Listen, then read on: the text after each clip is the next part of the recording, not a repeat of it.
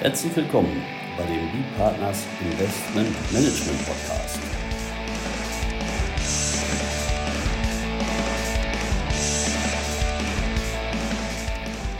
Heute geht es um die Besteuerung hybrider Gestaltung.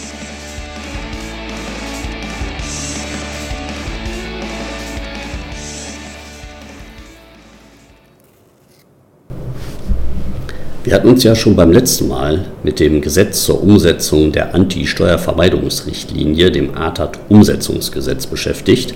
Beim letzten Mal allerdings mit dem Teil, der um die Hinzurechnungsbesteuerung herumgeht, sich mit der Hinzurechnungsbesteuerung befasst. Und heute wollen wir uns kümmern um den Teil, der sich mit hybriden Gestaltungen befasst hybride Gestaltung. Warum ist das ein Thema jetzt hier für, für ein Steuergesetz?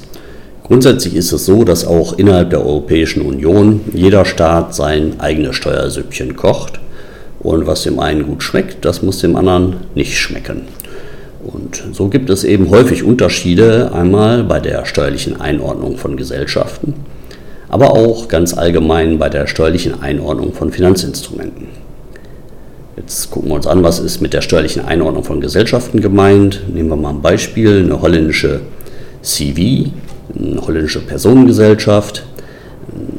Die Niederländer haben eine unterschiedliche Herangehensweise bei der Einordnung dieser CV und zwar hängt das davon ab, ob äh, jeder Gesellschafter ohne Zustimmung der übrigen Gesellschafter seine Beteiligung übertragen kann.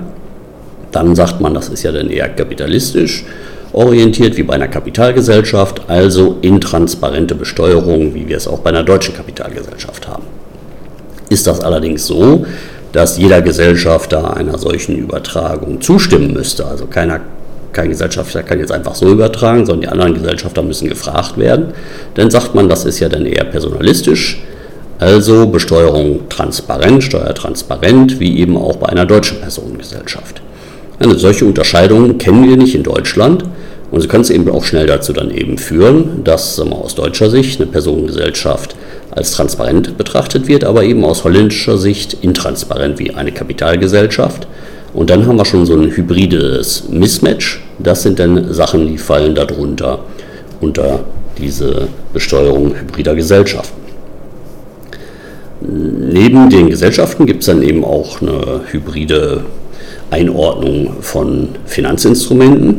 Nehmen wir zum Beispiel Genussrechte. Genussrechte in Deutschland können auch wie Eigenkapital behandelt werden, also Zahlungen auf Genussrechte dann wie eine Dividende unter bestimmten Voraussetzungen, Beteiligung am Gewinn- und Liquidationserlös und ein paar andere Feinheiten. Dann gibt es eben genau wie bei einer Dividende keinen Steuerabzug bei dem äh, Auszahlenden und umgekehrt wird bei dem Empfänger meist äh, privilegiert besteuert, ähm, genau auch wie bei einer Dividende. Hintergrund, man sagt eben, dieser Ertrag ist ja wirtschaftlich schon einmal auf Ebene der Gesellschaft besteuert worden, da gibt es keinen Abzug drauf und dann gibt es halt eine privilegierte Besteuerung auf Ebene der Gesellschafter als Empfänger. Das muss eine solche Behandlung als Eigenkapitalgenussrecht, das kennt aber jetzt auch nicht jede Steuerrechtsordnung, nicht? Und manche behandeln die dann halt ganz normal Fremdkapital äh, wie eine Zinszahlung auf eine Darlehensforderung. Ne? Kommt also zum Abzug beim Zahlenden und zu einer Besteuerung beim Empfänger. Macht man das ja in grenzüberschreitend, also meinetwegen irgendwo in einem Staat A. Das, dort wird ein Genussrecht begeben nicht, was aus deutscher Sicht wie ein Eigenkapitalgenussrecht wäre, dann wäre aber in dem anderen Ausland das äh, eben so zu behandeln wie eine Zinszahlung, also mit Steuerabzug. Dann haben wir auch wieder so ein hybrides Mismatch grundsätzlich. Und das sind dann eben auch Sachen, die äh, eben unter solche Regelungen von hybriden Gestaltungen dann fallen können. Wobei man sagen muss, hier gab es in Deutschland für den Beispielsfall, den ich jetzt hatte, auch schon vor diesem Umsetzungsgesetz eine Regelung in 8b Körperschaftssteuergesetz. Ja, was können die Staaten tun, um eine äh, solche, um ein solches Mismatch äh, zu korrigieren? Der naheliegendste Vorschlag wäre vielleicht, harmonisiert, harmonisiert doch euer Steuerrecht. Also innerhalb der einzelnen EU-Länder dass es dann eben einen solchen Mismatch nicht mehr geben kann. Da gibt es auch seit 2001 ein, ein Projekt, die gemeinsame konsolidierte Körperschaftssteuerbemessungsgrundlage, kommt aber nicht so richtig voran, weil sich die Länder eben nicht wirklich einigen können. Und ja, diese Bestrebung, also Harmonisierung des Steuerrechts, die wird jetzt also von der ATAT rechts überholt. Da ist dann eben die Folge, jeder Staat kocht immer noch sein Steuersüppchen, aber die ATAT-Regelungen, also der Teil jetzt auch im, im, Umsetzungsgesetz, der sich mit hybriden Gestaltungen äh, befasst, die stellen dann sicher, dass wenn ein steuerlicher Abzug gegeben ist, irgendwo auch der korrespondierende Ertrag besteuert wird und im Sonderfall auch noch bei den sogenannten umgekehrt hybriden Gesellschaften, kommen wir nachher noch drauf, das greift auch schon, wenn wir selbst wenn wir gar keinen Abzug haben.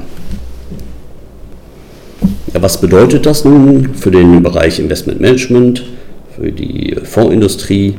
Dann wollen wir uns einmal gucken, was das für die Anleger bedeutet und dann aber nachher auch nochmal anschauen, was das für die Fonds bzw. Fondssponsoren, die also den Fonds auflegen, selber bedeutet. Ja, nehmen wir mal das Beispiel, dass ein deutscher institutioneller Anleger jetzt in einen Luxemburger Fonds anlegt und der soll mal die Rechtsform eines Fonds Commun de Placement haben. Das ist also sagen wir, vergleichbar dem deutschen Sondervermögen, wie wir es äh, hier äh, grundsätzlich bei unseren Investmentfonds in Deutschland haben, die von einer Kapitalverwaltungsgesellschaft verwaltet werden. Da ist es dann eben so, dass wir hier dann so ein Mismatch wieder haben, denn Luxemburg, die besteuert die FCP transparent, also da ist der Fonds Commune de Placement kein eigenes Steuersubjekt, besteuert wird erst auf Anlegerebene. Deutschland dagegen, aufgrund des Investmentsteuergesetzes, besteuert eine solche FCP intransparent wie eine Körperschaft. Das ist also jetzt einer dieser Anwendungsfälle von ATAT im Sinne einer umgekehrt hybriden Gesellschaft. Also umgekehrt hybride Gesellschaft ist dann gegeben, wenn die Gesellschafter, die ein solches Vehikel beherrschen, selber dieses Vehikel als intransparent ansehen, während in dem Staat, wo dieses Vehikel ansässig ist, hier unsere FCP, also in Luxemburg, dies dort als transparent besteuern. Das ist dann eine sogenannte umgekehrt hybride Gesellschaft. Da greift dann also diese besondere ATAT-Regelung für hybride Gestaltungen ein, aber ATAT mit dieser besonderen Regelung für hybride Gestaltung greift nur grundsätzlich zwischen verbundenen Unternehmen. Das bedeutet, bei den hybriden Gesellschaften müssen mindestens 50 Prozent der Beteiligung an diesem FCP, also von einem deutschen Investoren, gehandelt, gehalten werden. Hält unser deutscher Anleger in unserem Beispielsfall also jetzt meinetwegen 20% oder 30% an diesem FCP, so sind wir erstmal schon mal direkt nicht mehr von der ATAT-Regelung in dem ATAT-Umsetzungsgesetz erfasst.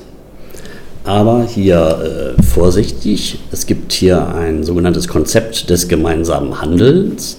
Danach werden auch äh, unterschiedliche Anleger dann zusammengerechnet, wenn die äh, nahestehende Personen sind. Und das kann auch eben dann sein, wenn Anleger über eine Personengesellschaft in diese FCP investieren. Dann werden alle diese Gesellschafter zusammengerechnet. Das ist ein, ein besonderes Konzept, was ja ähnlich auch jetzt bei der Hinzurechnungsbesteuerung eingeführt wurde, dieses Acting Together. Dann werden also alle addiert. Nun ist das allerdings eher, denke ich mal, die Ausnahme, dass man dort über einen Personengesellschaftsfieder in eine FCP investiert. Allerdings äh, gibt es schon, habe ich auch schon gesehen. In Luxemburg gibt es nun allerdings nochmal eine besondere Ausnahme für dieses Konzept des, gemeinsamen Handelns bei Investmentfonds. Nämlich werden alle Gesellschafter, die in einen Investmentfonds investieren, herausgerechnet aus diesem Konzept, wenn diese weniger als 10% halten. Also elf Anleger, die zu gleichen Teilen in einen Investmentfonds in der Rechtsform einer FCP aus Deutschland investiert haben. Selbst wenn die also über eine Personengesellschaft, vorgeschaltete Personengesellschaft als FIDA dort hinein investiert haben, zum Beispiel Luxemburger SCS, äh, kein gemeinsames Handeln gegeben. Die Regelung zu umgekehrt hybriden Gesellschaften greift nicht aufgrund eben dieser Sonderregelung des Luxemburger Steuerrechts. Dann gibt es noch eine weitere Ausnahme für Investmentfonds, die sich schon aus der ATAT-Richtlinie so ergibt. Und zwar gilt diese Regelung für umgekehrt hybride Gesellschaften dann nicht, wenn es sich bei diesen Gesellschaften um einen Organismus für gemeinsame Handel, Anlagen handelt. Und da gibt es dann eben auch eine Definition in der Richtlinie, die hat Luxemburg wortwörtlich übernommen. Ähm, da steht eben drin, dass für die Zwecke dieses Artikels bezeichnet der Ausdruck Organismus für gemeinsame Anlagen einen Anlagefonds oder ein Anlageinstrument, das sich in Streubesitz befindet, einen diversifizierten Wertpapierbestand aufweist und in dem Land seiner Niederlassung der Regulierung für den Anlegerschutz unterliegt. Also wir brauchen irgendwie mit dem letzten Merkmal angefangen, anzufangen eine Aufsicht in Luxemburg durch die CSSF. Wir brauchen diversifizierten Wertpapierbestand oder einen Streubesitz. Äh, nicht oder, und einen Streubesitz. Das sind also drei Voraussetzungen, die wir brauchen. Streubesitz, diversifizierter Wertpapierbestand und äh, eben der Fonds muss äh, Regelungen des Anlegerschutzes unterliegen.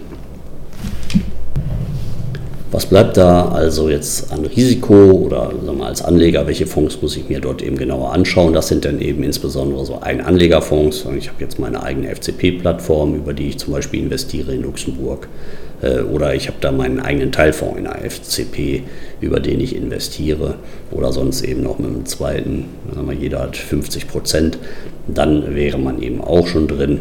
Ansonsten ist man draußen. Also für den Anleger relativ einfach eben zu schauen. Ich gucke mir an, wenn ich investiere, wird dieser, dieses Fondsvehikel, in das ich investiere, wird das steuerrechtlich anders eingeordnet, also transparent, intransparent, als in meinem Staat, wo ich als Anleger ansässig bin. Ist das der Fall, dann muss ich hier in diese Prüfung rein. Das ist also das, was sich der Anleger anschauen muss.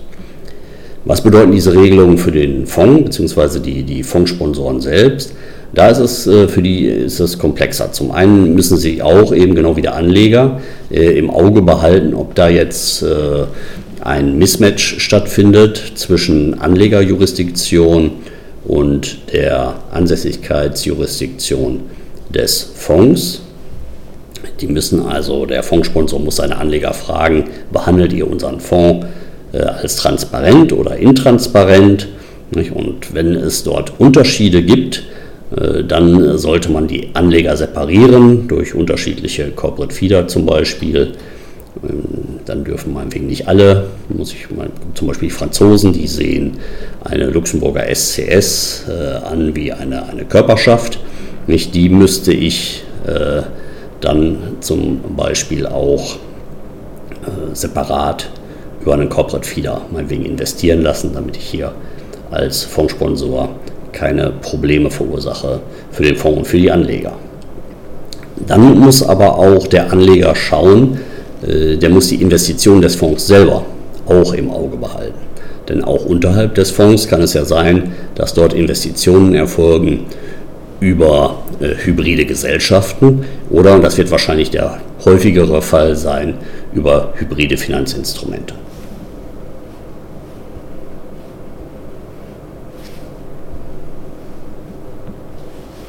Wir haben uns jetzt eben insbesondere die umgekehrt hybriden Gesellschaften angeguckt, wo es eben als Rechtsfolge, also angenommen, da haben wir noch gar nicht drüber gesprochen, was passiert denn, wenn ich eine solche umgekehrt hybride Gesellschaft habe, dann ist äh, der Staat, in dem dieser Fonds ansässig ist, innerhalb der Europäischen Union verpflichtet, die Einnahmen dieses Fonds zu versteuern, als wenn dieser dann tatsächlich auch eine Körperschaft wäre. Es kommt also zu einer weiteren zusätzlichen Besteuerungsebene. Das darf bei einer Fondsstrukturierung natürlich eigentlich nicht passieren. Die Besonderheit bei den umgekehrt hybriden Gesellschaften gegenüber den anderen äh, hybriden Gestaltungen, die von dem ATAT-Umsetzungsgesetz erfasst werden, ist auch, äh, dass kein Steuerabzug bei dem Zahlenden in den Fonds der also diese Einnahmen für den Fonds generiert, erforderlich ist. Das ist eigentlich sonst grundsätzlich bei den hybriden Gestaltungen eben eine, eine Voraussetzung, dass es eben zu einem Betriebsausgabenabzug kommt, äh, ohne dass die Erträge versteuert werden. Aber bei den umgekehrt hybriden Gesellschaften, da wird nicht auf den Betriebsausgabenabzug geguckt, sondern kommt es auch allein zu einer Besteuerung unter diesen Regelungen bei einer solchen hybriden Gestaltung in diesem Vehikel selber. Äh, Folger eben, wie gesagt, eine Besteuerung der Einnahmen, als ob dies eine Körperschaft wäre. Ja, wann äh, ist, da findet dann nun die Umsetzung statt? Also in Luxemburg ist das so zum Beispiel, dass die ATA 2 schon mit Gesetz vom 20. Dezember 2019 umgesetzt worden ist. In Deutschland soll dieses Gesetz jetzt am 25. Juni durch den Bundesrat gehen. Für die umgekehrt hybriden Gesellschaften sind die Regelungen dann allerdings erst ab 2022 anwendbar. Ansonsten also was jetzt den Betriebsausgabenabzug ähm, äh, angeht, da ist das immer in Deutschland auch schon rückwirkend auf den 01.01.2020 anwendbar. Bei den Luxemburgern auch, die haben halt nur schon rechtzeitig umgesetzt.